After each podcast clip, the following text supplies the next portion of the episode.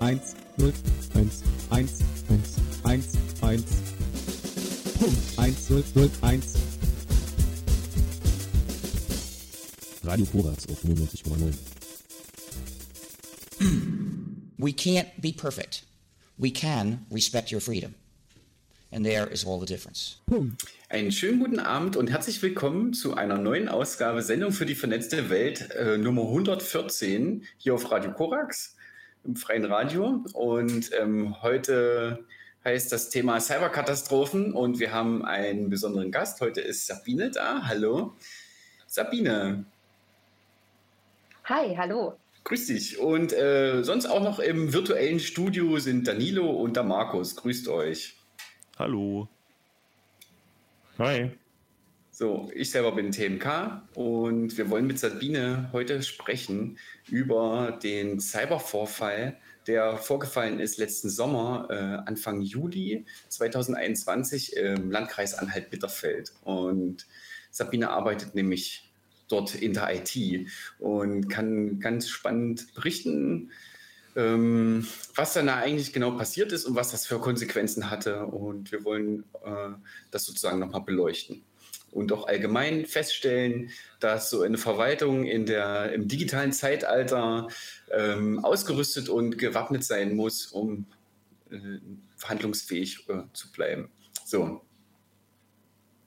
Wollen wir erstmal mit einem Lied starten, was irgendwie thematisch passt, so als und danach können wir quatschen. Äh, Nilo, sagst du, was du uns einspielst? Genau, wir hören mal wieder von Systemabsturz. Ähm, es geht los, passend zum Thema natürlich äh, mit Cyberkrieg. Ja, äh, mal wieder dieses Lied. Übung äh, äh macht den Meister. ja, du wolltest mich berichtigen gleich, Sabine. Genau, ich wollte dich berichtigen. Also, äh, ich bin nicht Teil der IT-Abteilung. Ich ähm, bin sowas als, als CDO, bin ich äh, sowas wie eine Stabstelle äh, beim Landrat, also inzwischen beim Landrat. Im Vorfeld war ich im Amt für zentrale Steuerung und Recht und das hat einfach den Hintergrund, dass einfach so viele Themen ähm, sozusagen mit betrachtet werden müssen, ob das Personal oder Organisation ist, dass es tatsächlich nicht nur zum operativen Teil der IT-Abteilung gehört und äh, gerade auch wenn ich dran denke, so die Entwicklung einer Digitalstrategie fürs, äh, fürs ganze Haus, dann ist das tatsächlich nicht äh, jetzt nur dieses, äh, diese Exekutive in Anführungsstrichen, mhm. die die IT-Abteilung sonst hat. Also als CDO, äh, was ist das? Da machst du nicht operativ an der Tastatur rum sozusagen. Genau, also ich bin, wenn jemand sein Passwort vergessen hat, dann bin ich nicht diejenige, die es zurücksetzt, sondern ähm, ich äh, bin eher daran, dass ich äh, mit den Fachämtern zusammensitze, die Anforderungen von denen erhebe, äh, mit denen die Aufgaben der, der Zukunft quasi, also der, die künftigen Au äh, Aufgaben abstimme und dann gemeinsam mit der IT äh, an der neuen IT-Infrastruktur dieser, diese Anforderungen sozusagen dort rein definiere und ähm, bin auch quasi in diesem Job jemand, der die Kernprozesse der Verwaltung dann sozusagen auf der IT-Infrastruktur dann dafür sorgt, dass diese abgebildet mhm. werden können. Übersetzt das. Du bist eine Vermittlerin zwischen den Prozessen, die funktionieren sollen in so einem Landkreis, in so einer Verwaltung ähm, und sozusagen der, den Leuten, die es dann tatsächlich in Software umsetzen, sozusagen. Genau. Und okay. äh, was halt noch so den CDO von einem CIO unterscheidet, ist, äh, dass sozusagen der Nutzer im Sinne von Bürger, Anspruchsgruppe, Unternehmen äh, im Blick ist, so dass wir unsere Leistungen, unsere Verwaltung sowie Produkte quasi dann äh, gestalten. Okay, CDO ist der Chief Digital Officer und was ist der CIO? Chief Information Officer. Okay, gut. Naja, haben wir das mal erklärt, ist ja gut. Nee, also, ne, ne ist ja schon. Ähm, unser Leben in unserer Gesellschaft wird halt auch verwaltet, muss ja auch passieren und so weiter. Und achso, dann kommst du eher sozusagen aus, aus der Richtung ähm, Prozesse verstehen und Genau. Okay, und hast aber jetzt dadurch, dass äh, sozusagen unbekannte Kriminelle, sage ich jetzt mal, laut dem, was man bis jetzt weiß, ähm, in die IT-Infrastruktur eingedrungen sind von der Verwaltung von Anhalt-Bitterfeld und dort äh, sozusagen verschlüsselt haben. Und dann ähm, hattest du dort viel Arbeit, äh, sozusagen. Ihr musstet dann reagieren. Aber wie ich das jetzt so ein bisschen aus der Presse verstanden habe und auch von ähm, den Vorträgen oder den Interviews, die du schon gegeben hast, auch beim RC3 und so, äh, beim Chaos Communication Camp, ähm, ist, dass es gleich neu und besser aufgebaut wird, aber auch. Und auch äh, wahrscheinlich auch die Anerkennung, dass es vorher nicht gut war, sonst wäre es nicht passiert, oder? Genau, also ähm, sagen wir es mal so, die, was im Vorfeld äh, war, dass eine Verwaltung natürlich mit all den Problemen, die sie hat, mit einer doch recht kaputt gesparten IT, mit äh, viel zu wenig Personal und so weiter, natürlich so die üblichen äh, Sachen sich so einschleifen. Das heißt also, man hat zu viele Rechte nach außen gegeben, man hat zu viele Rechte an die Nutzer gegeben und äh, das ist tatsächlich etwas, wenn man einen derartigen Angriff hat oder wenn man einen derartigen Einbruch, sage ich mal, ins System hat, äh, doch recht schwierig. Also das heißt also, der Wiederaufbau war zwar in erster Linie so, dass wir äh, gesagt haben, es soll alles so sein wie bisher, nur in sicher. Also quasi der, wir haben jetzt nicht groß eingekauft und sind in ein Systemhaus gerannt und haben gesagt, wir müssen uns komplett mit neuer Hardware eindecken, sondern das war ja, wir waren ja nicht abgebrannt. Das bedeutet, dass wir unsere Struktur wieder aufgebaut haben, nur diesmal unter anderen Maßgaben und mit anderen äh, Rechten und ja. Hm. Also, ähm, ja, was, was für neue Maßgaben? Also, du hast schon angesprochen, Nutzer hatten zu viele Rechte. Also, ähm, Leute konnten, weiß ich nicht, ihre privaten Handys benutzen oder was? Und jetzt dürfen sie es nicht mehr. Oder was kann ich mir darunter vorstellen? Äh, das, also ihre privaten Handys durften sie sowieso verwenden, also jetzt nicht für die Arbeit, aber klar, wenn man mal angerufen wird oder mhm. sowas, dann ist das klar. Und spätestens, wenn, wenn jemand äh, im, im Zuge Homeoffice äh, Pandemie sein, äh, seinen Anruf umgeleitet hat, dann durfte man das verwenden. Aber es ist natürlich klar, dass man jetzt nicht seine Verwaltungsaktivitäten dort äh, oder seine Bearbeitung der Fälle nicht mit dem eigenen Handy macht, weil einfach die Daten, die dort erhoben werden, nicht auf privaten Geräten liegen sollten. vielleicht bei unseren Dienstanweisungen in dem Zuge nicht ganz klar, aber äh, das ist äh, erstmal nicht passiert, weil wir haben eher das Problem, dass Mitarbeiter sagen, ich benutze doch nicht für eine Zwei-Faktor-Authentifizierung mein privates Handy, da möchte ich schon ein Diensthandy haben. Also äh, ja, das, das will man nicht privat. Ja. Eben, genau. Und ähm, die, die Sache ist ganz einfach, dass wenn man natürlich äh, Mitarbeiter im Homeoffice hat, äh, durchaus ähm, auch die, die Problematik hat, dass man Dateien immer wieder an andere Rechner, auch an private Rechner und so weiter, die viel weniger geschützt sind, als, als unsere Infrastruktur sie war, dass man sich da natürlich auch Lücken äh, ins Haus holt. Wie gesagt, das war nicht ursächlich für das Problem, aber äh, es ist natürlich trotzdem immer ein Sicherheits äh, Sicherheitsrisiko. Hm. Okay, und ähm, aber ich meine, es wurden ja nun Daten verschlüsselt und man konnte erstmal nicht mehr arbeiten. Also es ist wahrscheinlich irgendjemandem aufgefallen, früh beim auf die Arbeit gehen und plötzlich geht der Computer nicht mehr. Hm, man hat keinen Screenshot davon, aber Golem schreibt, ähm, dass da so eine, so eine unhöfliche Verschlüsselungsmeldung stand oder so, ja. Was macht man denn dann? Genau, da? also.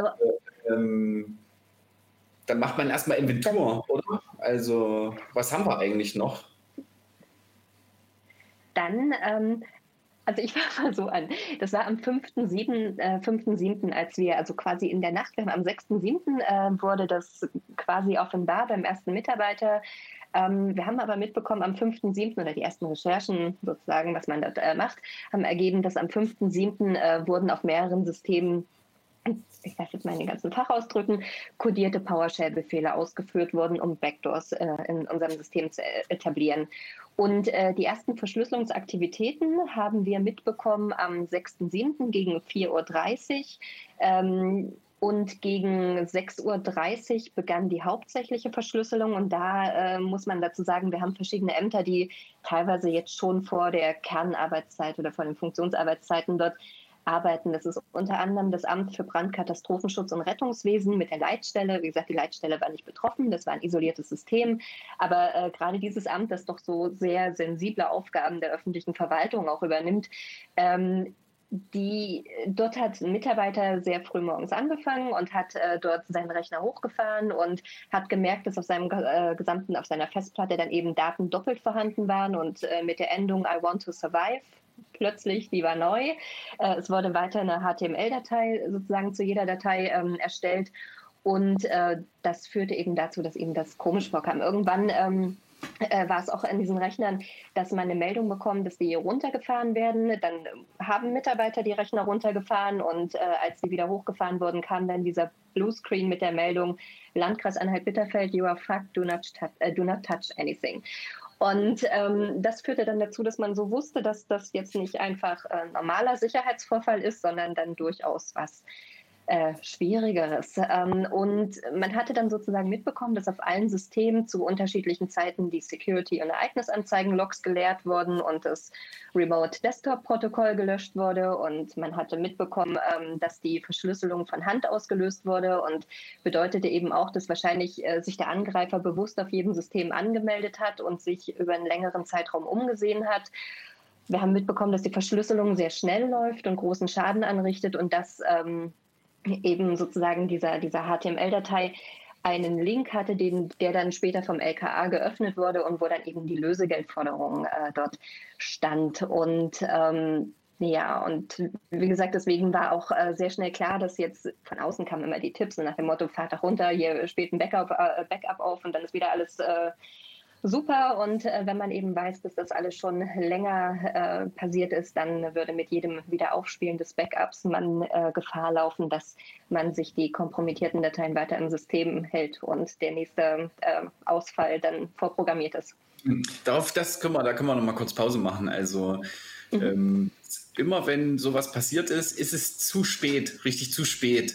Also weil man auch nur vage nachvollziehen kann, welche Daten wurden denn zum Beispiel von meinen Servern wegkopiert, welche Informationen hat denn derjenige, der, der bei mir eingedrungen ist. Ähm, und weil man, ähm, es ist immer die Sache, dann gibt es dort jetzt so Lösegeldforderungen in so anonymen ähm, digitalen Währungen oder so. Ähm, und manchmal wurde sowas ja auch schon bezahlt, also in dem Fall jetzt hier nicht, aber ähm, man kann sich trotzdem nicht sicher sein, dass selbst wenn man jetzt sagt, okay, ich bezahle die Lösegeldforderung und der böse Mensch ist doch nicht so böse und entschlüsselt mir die Sachen wieder, weiß man, hat man ja keine Chance, ähm, tatsächlich nachzuvollziehen, ob denn da irgendwas in den Daten tatsächlich nicht doch noch kompromittiert ist, ne, kaputt ist oder weiterhin Backdoors bestehen oder so. so.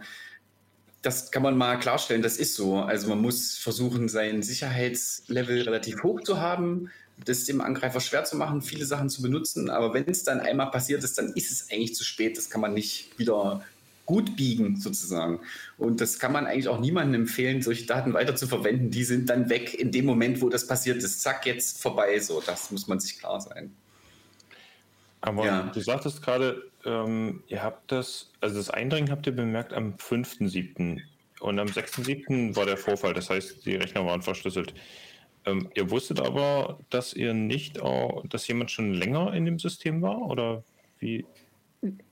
Ich bin jetzt ein bisschen nach vorne gesprungen, schon, äh, schon in den Bericht sozusagen, in die, ersten, in die ersten Erkenntnisse. Wir haben von dem Vorfall am 6.7. mitbekommen, als der erste Mitarbeiter angerufen hat. Mhm. Ähm, die, wir haben am 5.7. einmal mitbekommen, dass etwas mit dem Mailsystem nicht mehr funktioniert hatte. Wir hatten aber zu dem Zeitpunkt, das war gegen 22 Uhr, ähm, tatsächlich gedacht, dass äh, hier irgendein technisches Problem vorliegt und nicht, dass wir einen Angreifer im System haben. Mhm. Eure Backups waren trotzdem weg oder konntet ihr darauf noch zugreifen? Ähm, also erstmal war es so, dass wir alles runtergefahren haben sofort. Das heißt also, wir konnten zu dem Zeitpunkt jetzt noch nicht sagen, ob unsere Backups da sind oder nicht. Also wir mussten mhm. erstmal alles als kompromittiert betrachten. Mhm. Ähm, die ähm, Sache ist, dass wir verschiedene Dinge verloren haben. Also das war zum Beispiel der Mail-Server. Also wir haben unsere E-Mails noch bis zum äh, ja, so ab dem 6.7. beziehungsweise ab dem Zeitpunkt, wenn das Notnetz äh, funktioniert hatte, weil der E-Mail-Server war komplett voll verschlüsselt. Ähm, die Daten, die verloren gegangen sind, ähm, das sind die Daten, wo das Backup technisch mit einer mit einem Standort nicht mehr, also wo quasi äh, ein Backup-Server nicht mehr erreichbar war und das äh, auch nicht, das auch erst aufgefallen ist, als wir dann nachgeguckt haben. Mhm. Aber 90 Prozent der Daten sind da, also wenigstens 90 Prozent der Daten sind da. Wie gesagt, mhm. das ist sehr schade um die E-Mails. Ähm, und wären denn jetzt ähm, diese ganzen, warte mal, diese Fachverfahren, ja, das ist so ein Wort, was man kennen kann. Also das sind eigentlich Prozesse, die in, in einer Verwaltung laufen, wo halt Anforderungen klar sind oder wo am Ende vielleicht eine Dienstleistung steht oder einfach, was weiß ich, sowas wie ein Fahrzeug anmelden oder sowas. Ähm, musstet ihr genau, die, die jetzt, jetzt, alle neu gemacht worden oder ähm, wie läuft das? Sind die jetzt komplett alle neu programmiert oder? Also die, äh, die Fachverfahren werden ja nicht, äh, also das, die werden ja nicht von uns programmiert. Das ist ja das, was wir uns einkaufen. Das ist die Software, womit, äh, womit das Sozialamt arbeitet. Das ist die Software, womit das Jugendamt arbeitet oder das Bauamt und so weiter. Also das sind 159 Fachverfahren, die wir haben, äh, verteilt auf 20, 21 Ämter und ähm, das ähm, führt dann dazu, also dass wenn wir in, der, in dem Wiederaufbau der IT-Infrastruktur sind, dass wir zuerst das Notnetz gebaut haben. Das war erstmal, damit die Erreichbarkeit der Ämter wieder gegeben ist. Es ging einfach um Dokumente, um Excel, also um Rechnen und einfach, dass wieder Bescheide geschrieben werden konnten. Das ist jetzt nicht als Fachverfahren zu betrachten, aber ähm, und dass man sich E-Mails wieder austauschen konnte. Ähm, Im zweiten Teil ging es darum, so eine Zwischeninfrastruktur zu bauen. Und zwar für all die Verfahren, äh, wo Leistungen der Verwaltung so priorisiert äh, sind, wie zum Beispiel Sozialhilfe auszahlen und damit eben auch das gesamte HKR-Verfahren, also das Haushaltskassen- und Rechnungswesen und eben auch die, die Zulassung, die Kfz-Zulassung, Ummeldung und so weiter. Das sind prioritäre Fachverfahren, was äh, dazu führte, dass man so eine Art Zwischennetz gebaut hat, bevor man in die eigentliche Zielarchitektur ähm, kommt. Also dieser dieser Wiederaufbau, also was wir dann angestrebt haben und was wir auch machen mussten, ist dieser komplette neue Aufbau des Active Directory für 900 Clients, also für 900 Arbeitsplatz-PCs. Und das dauert natürlich richtig lange. Und wir werden auch jetzt noch bis Mitte ne-, diesen Jahres ähm, damit beschäftigt sein. Aber so lange kann kein Sozialamt warten, so lange kann auch keine Kämmerei warten und auch kein, keine Kfz-Zulassung. Und äh, das führt dazu, dass man erstmal in einem Zwischenschritt diese Fachverfahren neu aufgesetzt hat und dann ja natürlich für jedes Fachverfahren ein eigenes isoliertes Netz, Datenbank, Server und so weiter und dann diese äh, diese Fachverfahren eben installiert hat und dann sich auch bewusst sein muss, dass hier wieder Daten erhoben werden und Daten anfallen, die später in die Zielarchitektur migriert werden müssen. Und das sorgt dafür, dass wir eben doppelt und dreifach wieder Arbeit haben. Und das führt eben auch dazu, dass wenn man immer wieder neu priorisiert und äh, schaut, was, was muss als nächstes sozusagen äh, wieder an den Start kommen, damit Bürger jetzt nicht ihrer existenziellen Grundlage beraubt werden, wie Schilder stellen oder, oder Autohäuser und so weiter. Das ähm, ja, führt dann eben dazu, dass man immer wieder neu quasi anfängt. Mhm. Ähm, du sagtest vorhin, ich würde da gerne nochmal zurückspringen. Äh, du sagtest vorhin, dass ihr dann auch erpresst wurdet. Kannst du sagen, mit was und was man von euch wollte?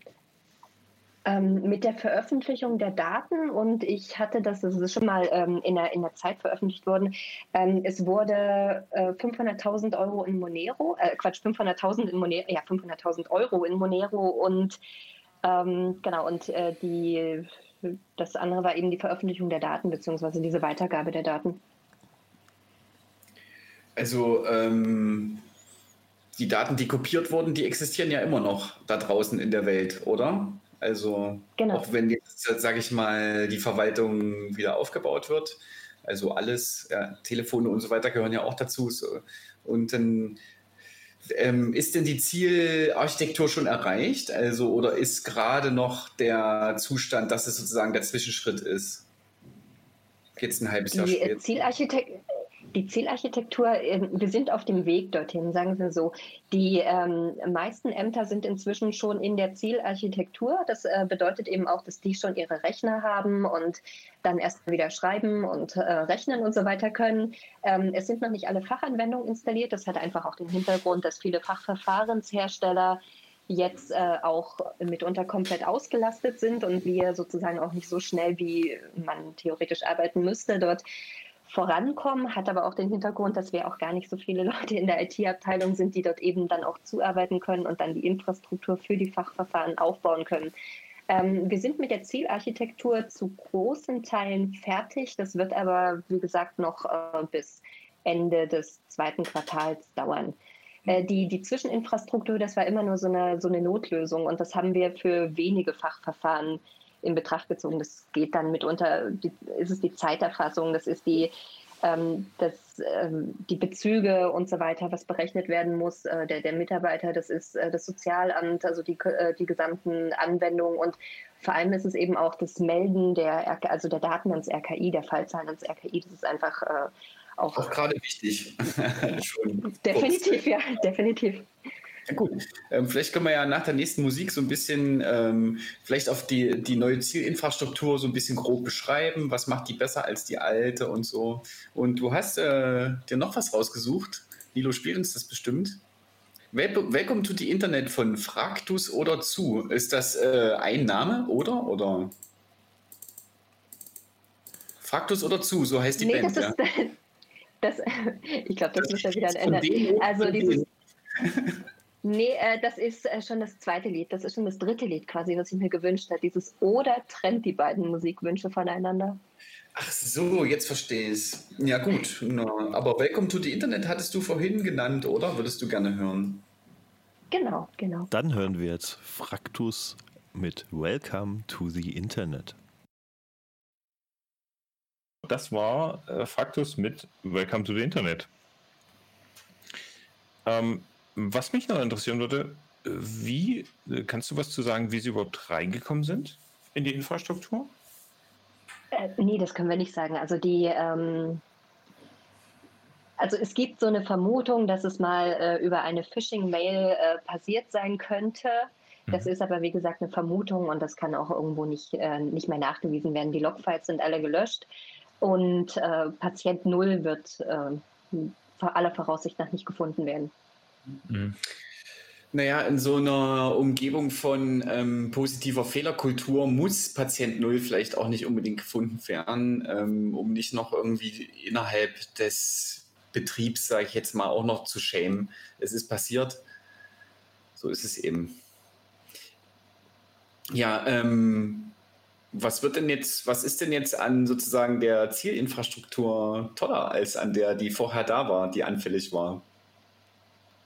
Ja, also als erstes wird jetzt äh, der, also die, neue Zielinfrastruktur ähm, wird auf jeden Fall diesen äh, IT-Grundschutz äh, des Bundesamts für Sicherheit in der Informationstechnik ähm, abbilden, weitestgehend so, äh, wie das eben möglich ist für die kommunale Verwaltung, so wie wir es eben auch personell abbilden können, aber natürlich äh, so, dass es dann eben auch sicher ist. Äh, auch die Dokumentation und die Betriebshandbücher, das hat jetzt ein, eine völlig neue Qualität für die Mitarbeiter, was jetzt auch wirklich für, für mehr Arbeit sorgt, was aber natürlich völlig klar ist. Äh, der Neuaufbau des Active Directory, das ist alles mit einem, äh, mit einem Systemhaus äh, passiert und über Wochen konze also konzipiert worden. Ähm, E-Mail wird, ähm, also E-Mail-System ist äh, auch komplett neu. Wir sind weg von diesem äh, Domino-Server, auf diesem Lotus Domino-Server und äh, sind jetzt, äh, haben jetzt eine andere Lösung gefunden und äh, Storage ist eben auch, also diese ganze Backup äh, und so weiter ähm, Thematik, das äh, ist jetzt auch völlig neu angefasst worden. Und ähm, vor allem haben wir auch organisatorisch nachgesteuert. Das heißt eben auch, dass die Mitarbeiter jetzt mit der Zwei-Faktor-Authentifizierung arbeiten müssen, dass ähm, wir äh, angefangen haben, also viele, viele Rechte auf diesen Arbeitsplatz-PCs eben zu, zu sperren und dass eben auch das Installieren von äh, Software nicht mehr durch die Sachbearbeiter teilweise selber erfüllt wird, sondern dass eben das jetzt nur noch über, äh, durch die IT funktioniert. So wie es mal vorgesehen war, vielleicht sogar. Klingt ja gut. So wie es sein sollte, genau. Ja. Ähm, naja, aber da würde ich auch den Menschen keinen Vorwurf machen. In Windows ist das eben einfach scheiße geregelt mit den Userrechten und ähm, niemand benutzt das bessere Betriebssystem leider. Aber so ist es eben. So, genau, so krass. das hat auch tatsächlich nur Windows-Büchsen erwischt. Ja, na, ähm, als du auf dem RC3 mit dem, mit dem, wie heißt er? Jetzt habe ich es vergessen, mit dem Andi. Manuel Honkhase. Manuel, Entschuldigung. Ja, der hat ja auch gesagt, ähm, der hatte so ein catchy Phrase, so von wegen, ähm, Fachverfahren sollten nicht mehr auf Windows 98 laufen. Das ist natürlich dann immer lustig, aber ich meine, stimmt das denn? Passiert sowas denn manchmal noch? Äh, dass man tatsächlich so alte Systeme, ja. sag ich, fährt? Ich ähm, kann es nur so sagen. Also die IT-Abteilungen in den öffentlichen Verwaltungen sind durchaus kaputt gespart. Das hat einfach den Hintergrund, dass wann immer man in die Vergabeausschüsse geht oder jemanden versucht zu überzeugen, insbesondere wenn die IT-Abteilung noch einem anderen Amt zugeordnet ist. Es, war, es ist erst jetzt ein eigenes Amt, vorher war es im Amt für Personal und Organisation und EDV hieß es damals noch, also ganz oldschool, ähm, führt das dann dazu, dass man äh, sich nicht wirklich durchsetzen kann gegen andere politische Belange und Bedürfnisse, die dort irgendwie, weil IT-Infrastruktur sieht man eben nicht so. Und es führt dann eben zu, äh, dazu, dass die kommunale Verwaltung dann eben wirklich häufig äh, veraltete Hard- und Software hat und dann auch so überaltete Monokulturen, die wirklich nicht mehr sicher sind und wo eine IT-Abteilung, die wirklich extrem klein ist, auch nicht ähm, das, das leisten kann, dass man eben in der Form einfach die äh, Updates und so weiter in so kurzer Zeit äh, einspielt. Also das heißt eben, dass die äh, Verwaltungen zwar regelmäßig so laut dem BSI so zwar kritische Infrastruktur sind, aber es eigentlich, äh, aber eigentlich total fragil sind so und das mhm. ist halt natürlich ein Problem. Ja, das ist ein super Problem. Ähm, das ist wie wenn man in einer Hochwasserregion keinen Damm baut und sagt, es wird schon nichts passieren. Ähm, genau. Hm. Ist ja auch Tja, die letzten 20 Jahre nichts passiert. Hm? Ist ja auch die letzten 20 Jahre nichts passiert. Ja. Ja. Kann man nur appellieren an Politiker und Entscheidungsträger. Ähm, diese ganze IT-Infrastruktur, ja, die ist wie ein Wasserversorgungsnetz oder das Abwassernetz oder das Stromnetz. Das ist Aufwand, aber das muss sicher sein und das muss funktionieren. Die Leute sind darauf angewiesen. Und ähm, äh, mal davon zu schweigen, in so einer Verwaltung, da landen ja auch wirklich sensible Daten. Also nur weil ich in Dessau oder was weiß ich in ähm, gemeldet bin. Ähm, äh, und keine Ahnung, da, oder was weiß ich, weil ich da schon lange lebe, dann tauchen da ja, ich tauche da ja auf. Und ähm, trotzdem will ich ja jetzt nicht einen Nachteil in meinem Leben davon haben, weil jemand Fremdes in der Verwaltung die Daten geklaut hat und mich jetzt kennt, sozusagen, mich behelligen kann, wenn er will. Das, ähm, weiß ich nicht, da muss, der Staat soll die Bürger schützen und das gehört irgendwie dazu, dass das nicht passiert, ja. Jetzt sehen wir das hier und da, dass das immer wieder passiert. Und ähm, weiß ich nicht, wahrscheinlich muss man einfach mehr Geld investieren in sowas. Ähm, die IT-Abteilung muss jetzt bei dir doppelt so groß sein. Und ähm, ja, man muss sich auch helfen können. Da gab es ja noch diese Geschichte mit dem Katastrophenschutz. Ne? Wenn das alles so fragil ist, und man dann auch so gebunden ist bei vielen Sachen, dann muss man eben so einen Schritt gehen. Also, das ist jetzt meine Meinung, finde ich okay, kann man ruhig machen, wenn man die Hilfe braucht. Das nützt doch nichts, da jetzt ein halbes Jahr unterzugehen, ähm, Dienstleistungen, die die Verwaltung machen muss, wird nicht erfüllt. Du hattest es angesprochen mit Sozialhilfe auszahlen, Kindergeld auszahlen und so weiter. Ja, auf so ein Nummernschild wartet man vielleicht mal, obwohl das auch scheiße ist, wenn man sein Auto braucht, um jeden Tag zur Arbeit zu fahren. Man kann sich anmelden, das ist auch kacke. Wenn der Staat will, wir müssen Auto fahren, um zur Arbeit zu kommen, dann müssen halt immer Nummernschilder da sein. ähm, ja, Nilo, du meldest dich, spring ruhig ein. Ja, genau. Also du hast gerade gesagt, äh, dass jetzt habe ich einen Faden verloren. Mist.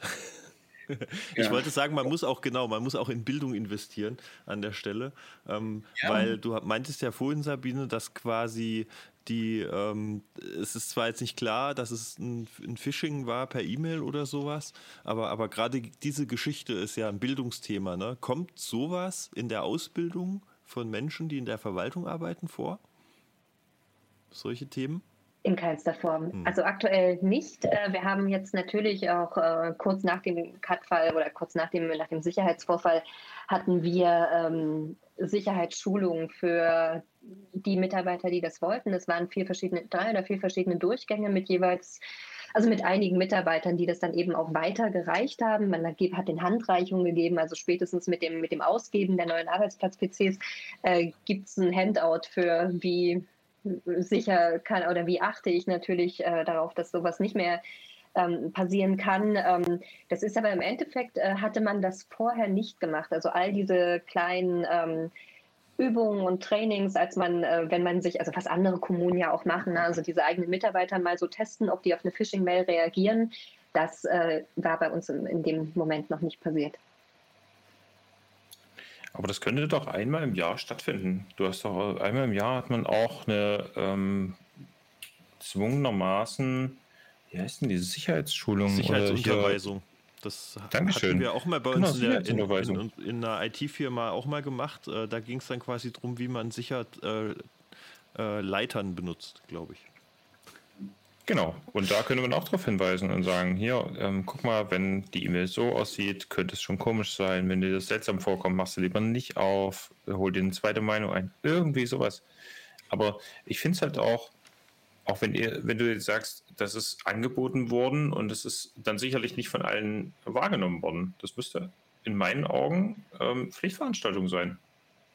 Das wird es jetzt auch. Und ja, zwar auch für alle Mitarbeiter. Hm? Ja.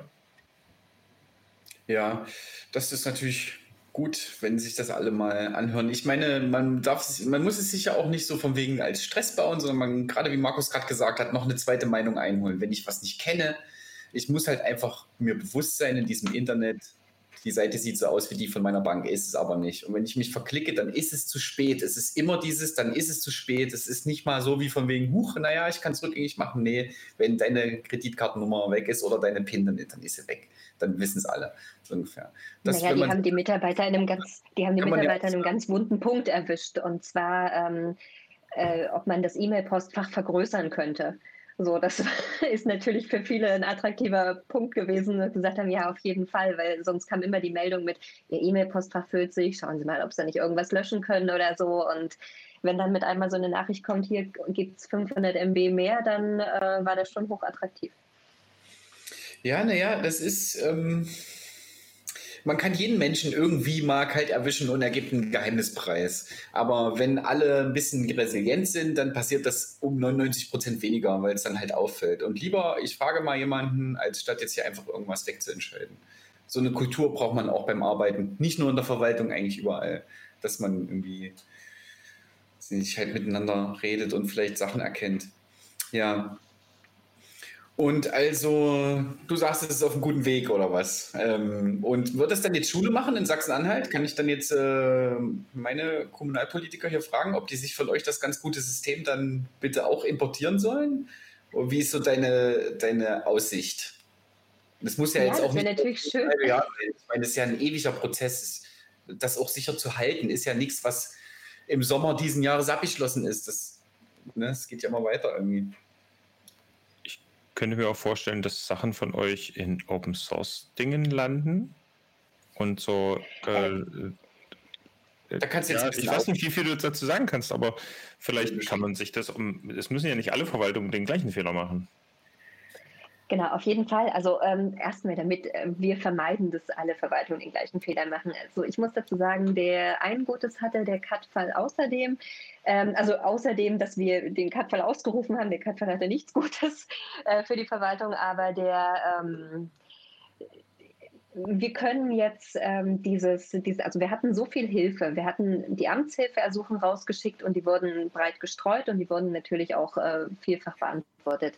Und äh, auch wenn in Halle unsere Fahrerlaubnis erledigt wurde und in Dessau die RKI-Daten gemeldet wurden für uns und äh, BAföG und so weiter ganz woanders noch be bearbeitet wurde, dann äh, hatten wir extrem viel Hilfe. Und das bedeutet eben auch, dass wir uns durchaus verpflichtet fühlen, diese, dieses Wissen, das wir erworben haben und diese und all das, was in dieser Lage passiert ist und wie wir das operativ irgendwo gehandhabt haben, dass wir das natürlich weitergeben. Und das war auch gleich von Anfang an. Also als es den Landkreis äh, und Stadt äh, Schwerin und Ludwigslust-Parchim, also Landkreis Ludwigslust-Parchim erwischt hatte, hatten die sofort bei uns angerufen und äh, gefragt, wie lief das bei euch ab. Und äh, genau dieses ganze Verfahren, ähm, das äh, schreiben wir jetzt auch auf und dieser ganze Wissenstransfer wird sozusagen über ein Expertengremium, das das Ganze dann einordnen kann, ähm, in andere Verwaltungen gegeben. Das heißt, es gibt jetzt mit dem Deutschen Landkreistag eine Handreichung. Ich bin jetzt in diesem Jahr noch äh, auf etlichen Veranstaltungen unterwegs vom Bundeskriminalamt und vom Innenministerium in Baden-Württemberg und so weiter. Wir werden auch immer wieder eingeladen.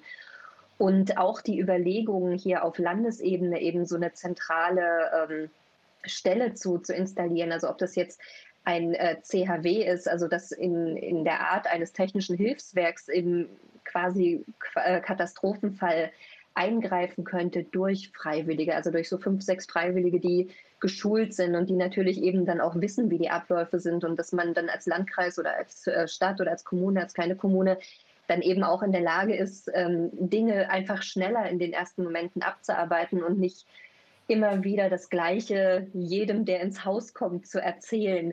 Äh, das glaube ich, dass, äh, damit können wir schon auch viel bewirken bei anderen Kommunen und viel unterstützen und viel zurückgeben von dem, was wir da bekommen haben.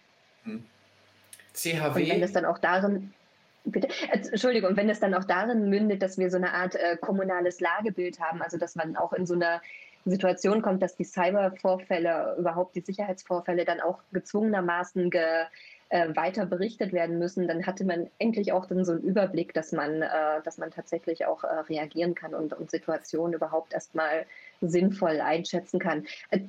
Aber fragt zum CHW. Ja, äh, also die Abkürzung heißt Cyberhilfswerk. Das ist auch so eine Idee aus dem Chaos Computer Club Umfeld. Ja, du hast auch schon Sachen dazu erzählt. Du äh, gibt es auch andere Mitstreiter und so. Aber dass man ja parallel zum THW sowas hat. Ich finde die Idee eigentlich gut. Es ist natürlich auf der anderen Seite muss man, kann man sich auch kritisch fragen, ähm, jetzt passiert sowas und jetzt gibt es irgendwie im Land fünf, sechs Hauptfeuerwehrmänner, fünf Haupt-Cyberfeuerwehrmänner, irgendwie, die dann da in ihrer Freizeit das alles retten. Ist das irgendwie der Status von wo wir leben? Das auch, ähm, finde ich, kann man ein bisschen kritisch sehen. Aber auf der anderen Seite ist es natürlich schön, wenn man sich auch ähm, einbringen kann und wenn, weiß ich nicht, tatsächlich da, wo das Wissen ist, wenn es dann halt auch im Katastrophenfall oder an, auch wenn es kein offizieller Katastrophenfall ist, sondern einfach sich auch helfen kann dann. Ja, aber Cyberhilfe ist der, der Status, den man hat, äh, bevor, das ist der Status, den man hat, äh, bevor, also in dieser, in dieser ganzen Phase Incident äh, Response, also bevor man quasi in die ähm, zur Wirtschaft geht und ähm, quasi die Infrastruktur wieder aufbaut. Also im Endeffekt ist es äh, das Team, was einen in den ersten Tagen unterstützt mhm. und äh, unterstützen kann. Jetzt natürlich, das soll niemanden ersetzen oder kann es natürlich auch nicht, sondern äh, das äh, ist erstmal da, um die, um die ersten Abläufe quasi äh, zu koordinieren. Und was wahrscheinlich auch dann einfach mal ein paar Techniken vorhält es kann halt einfach mal einen E-Mail-Server aufbauen an einem Abend oder sowas. Genau. Ja, okay, interessant. Und aber das gibt es ja noch nicht, oder? Das ist eine Idee nur. Das gibt es noch nicht. Das ist ein Konzept, äh, das wir gerade analysieren. Unter anderem äh, schaut sich das Innenministerium, also gibt es einen Prüfauftrag meines Wissens an das Innenministerium, weil hier tatsächlich Fragen noch der, der Kommunen zu klären sind. Ähm, um den Einsatz eines CHW zu ermöglichen, weil da geht es ja dann auch um Weisungsbefugnissen äh, und so. Okay, ähm, ich schlage jetzt mal noch ein Lied vor. Äh, ist schon ein bisschen was Älteres. Cyber Cyber. Ja, dann äh, hören wir jetzt unsere Cyber Cyber Regierung von äh, Jung und Naiv Ultra Edition vom 32C3. Ja, deutsche Cybersicherheit. Sag mal, in deiner Freizeit, ähm, da hast, beschäftigst du dich ja auch sozusagen ähm, mit der Digitalisierung der Verwaltung oder auch Zugang zu solchen Daten und so. Ähm, erzähl mal, was da so gerade dein, dein Forschungsstand ist. Oh Gott, mein Forschungsstand ist gut. Ähm, na, sagen wir es mal so. Also wir haben ja gerade die aktuelle Diskussion um die äh, digitale Souveränität und um auch immer wieder in Verbindung äh, mit kommunaler... Ja kannst ja gleich mal, was ist digitale Souveränität? Genau. Ähm, wir haben das auch immer, weiß ich nicht, in Verbindung doch durchaus mit, mit, kommunaler Selbstverwaltung. Und ich glaube, dass wir hier, dass es hier wichtig ist, dass wir eine kluge Auswahl und ein kluges äh, Vorgehen von ähm, von vielleicht Auslagerung von, von Standardsoftware haben. Und eben ähm, geht es viel darum, dass äh, Kommunen ähm, handlungsfähig bleiben. Also das heißt in erster Linie, dass wir die Kompetenz in den Ämtern halten, dass wir die, die Kompetenz in, überhaupt in der Verwaltung halten und uns nicht zu bloßen Einkäufern äh, von IT degradieren lassen oder irgendwie dann auch nur noch ähm, nur noch das Durchreichen von öffentlichen Fördermitteln haben. Also das heißt also, wenn wir jetzt IT-Dienstleister haben, die uns die Digitalstrategie schreiben und gleich ihr gesamtes Produktportfolio dort mit reinzaubern, dann ist das natürlich schwierig, weil Verwaltung hat äh, die Aufgabe, eben Partner der, der Gesellschaft eben zu sein und ist eben ganz nah dran an der Gestaltung des Lebensumfeldes. Und das bedeutet eben auch, dass ich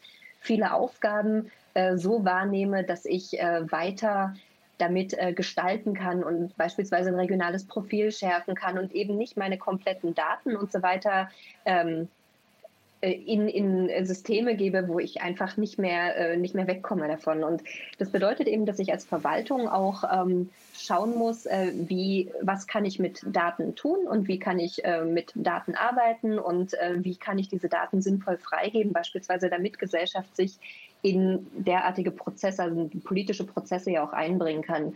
Ähm, wir haben ein schönes Beispiel, das ist, äh, ich hatte das im letzten Jahr noch, also auch ähm, als ich dann wieder in die, in die Aufgabe der CDO überging, äh, ein Open Data Ecosystem. Also das ist eine Plattform, also eine IoT-Plattform, die auf, komplett auf Open Source basiert. Und äh, da geht es darum, dass wir ähm, Anwendungsbeispiele beispielsweise aufsetzen können und jeder andere das auch kann, ob das Wirtschaft ist oder ob das Bürger ist. Und wir hier beispielsweise eine Kooperation schon gestartet haben, äh, dass wir unsere Daten, also ob das Geodaten sind und ähm, beispielsweise auch Daten zur zu äh, Traglast von, von Dächern, äh, damit man eben sehen kann, ob Solarpanels und so weiter auf diesen Dächern, ob das möglich ist, die dort zu installieren und ähm, auch diese, diese Daten zum Thema Wetterdaten und so weiter, das alles miteinander verknüpfen kann und dann eben sich, also sich Problemen widmen kann, äh, die einfach wichtig sind oder die eben auch für eine kommunale Verwaltung interessant sind, dass ich äh, beispielsweise schauen kann, äh, inwieweit kann ich denn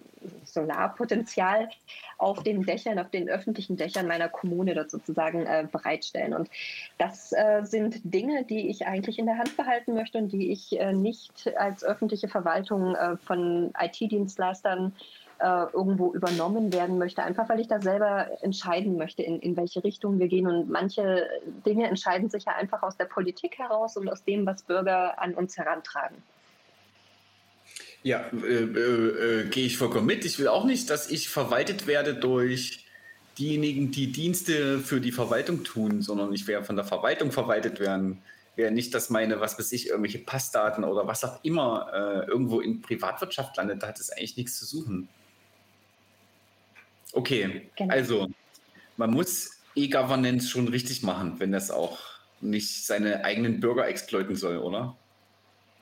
Definitiv. Und äh, damit wir sozusagen da auch äh, in unsere Zukunft ein wenig investieren, also haben wir auch angefangen, also gerade von dem Hintergrund, dass es doch etliche, äh, etliche Rechner erwischt hat, die natürlich auch Windows-Rechner sind und wir gesagt haben, ähm, wir haben ein Schulverwaltungsamt, also wir haben die, ähm, also wir wollten jetzt auch verstärkt auf Open Source gehen. Das heißt also, wir haben so verschiedene Projekte, ähm, beispielsweise ein Beteiligungsverfahren, das jetzt auf einer Nextcloud läuft. Wir haben ähm, dann ähm, ein Intranet, das jetzt auf Open Source äh, Basis läuft. Und wir ähm, haben jetzt größer damit angefangen, dann eben auch das ganze Thema Schul- und Schüler-PCs äh, dort äh, anders aufzustellen. Und dann gibt es eben auch so, so Möglichkeiten, dass wir äh, so ein auf, das, das, ist eine Veranstaltungsreihe dazu, das ist der Edu-Stammtisch. Ähm, da geht es einfach darum, auch äh, Schülern die Möglichkeit zu geben, jetzt nicht nur mit der normalen Software, also mit äh, komplett Microsoft-basiert zu arbeiten, sondern eben auch mit ähm, den ganzen äh, Rechnern, die man aus dem, äh, aus dem Bereich jetzt Linux, ob das hier Debian oder ob das ähm, Ubuntu ist und so, äh, dann eben damit arbeiten kann.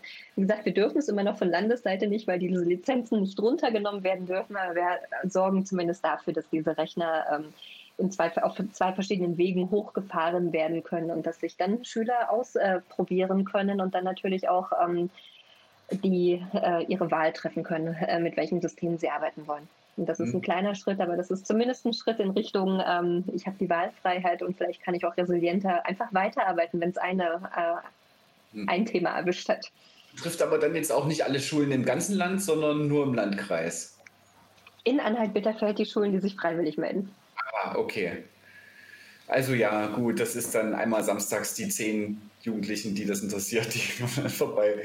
Ja gut, es zeichnet ein Bild, muss ich ja jetzt nicht, kann sich ja jeder selber Gedanken machen zum Zustand. Na, ich hoffe, wir bleiben. Es, bleibt nicht bei den zehn, die sich am Samstag treffen, sondern es ist schon die klare Empfehlung vom Landkreis. Und wir nerven unsere Schulen schon damit, so nach dem Motto, probiert es doch mal und guckt es euch doch mal an. Und eigentlich kriegen die es auch übergeholfen, weil wir werden perspektivisch die Rechner, die wir bekommen über den Digitalpakt Schule, genauso ausliefern mit beiden Betriebssystemen. Ja, ähm, ist ein toller Schritt, den ihr jetzt geht, dafür, dass dort ein paar Generationen Schüler in diesem Landkreis, in den Schulen, die mitmachen, ein bisschen über den Tellerrand drüber gucken können. Also ja, einfach weil wir vielleicht eine Generation sind, wo die, als wir klein waren und Computer für uns neu war, da waren die noch begreifbarer, aber jetzt ist überall ein Computer drin und alles leuchtet bunt und äh, es ist einfach gut, ähm, mehr zu wissen. Ja, wir müssen weg von dieser Bling-Bling-Welt und äh, Dinge hinterfragen. Und aber äh, wichtiger ist, du hast so ein Treffen angesprochen, das, wie hast du es genannt, das Edu-Treffen oder da kannst du ja mal drauf eingehen, wann und wo und wie und wie es richtig heißt. Genau, der Edu-Stammtisch, ähm, der fand das letzte Mal am 7. Februar statt und äh, irgendwie immer 15 Uhr und äh, das jetzt immer an jedem ersten Montag im Monat, äh, außer Feiertag und in den Schulferien und genau, und immer interessiert sind. Äh, aber das ist, eine, das ist eine Einrichtung vom Land und alle Datenschutz- und Schul-IT-Interessierten sind herzlich eingeladen. Also das heißt, das ist jetzt nicht nur Anhalt-Bitterfeld, wir sind nur Gäste dort, aber begeisterte Gäste. Ähm, das ist... Link können wir ja nochmal in die Shownotes packen. Das ist was Öffentliches für Leute, die engagiert sind und noch nicht aufgegeben haben in ihrer Arbeitswelt, sozusagen. Ge genau da das. Ja, na, wo muss man sich da hinwenden? Äh, wir schick, ich schicke den Link. Okay. Genau, Nilo. Schau nachher in die Shownotes von der Sendung und da findest du es. Hm. Ja gut, ich schicke den Link, muss aber noch passieren. Genau. Noch ist es nicht aufgesprochen. ja. Gut, haben wir denn jetzt, ähm, willst du noch, nee, du hast es eigentlich schön auch, ähm, ist auch klar, warum es wichtig ist. Also wie andere viele Sachen in unserem Leben äh, ist auch das äh, wichtig. Ja, haben wir jetzt noch ein Abschlusslied oder habe ich mich verzählt? Wir haben noch ein Abschlusslied und das ja. wäre dann von Frag den Staat. Das ist alles von der Informationsfreiheit gedeckt. Ja, das ist doch auch ein schönes Statement nochmal zum Schluss. Also ich möchte mich für eure Zeit bedanken. Sabine, ganz herzlichen Dank.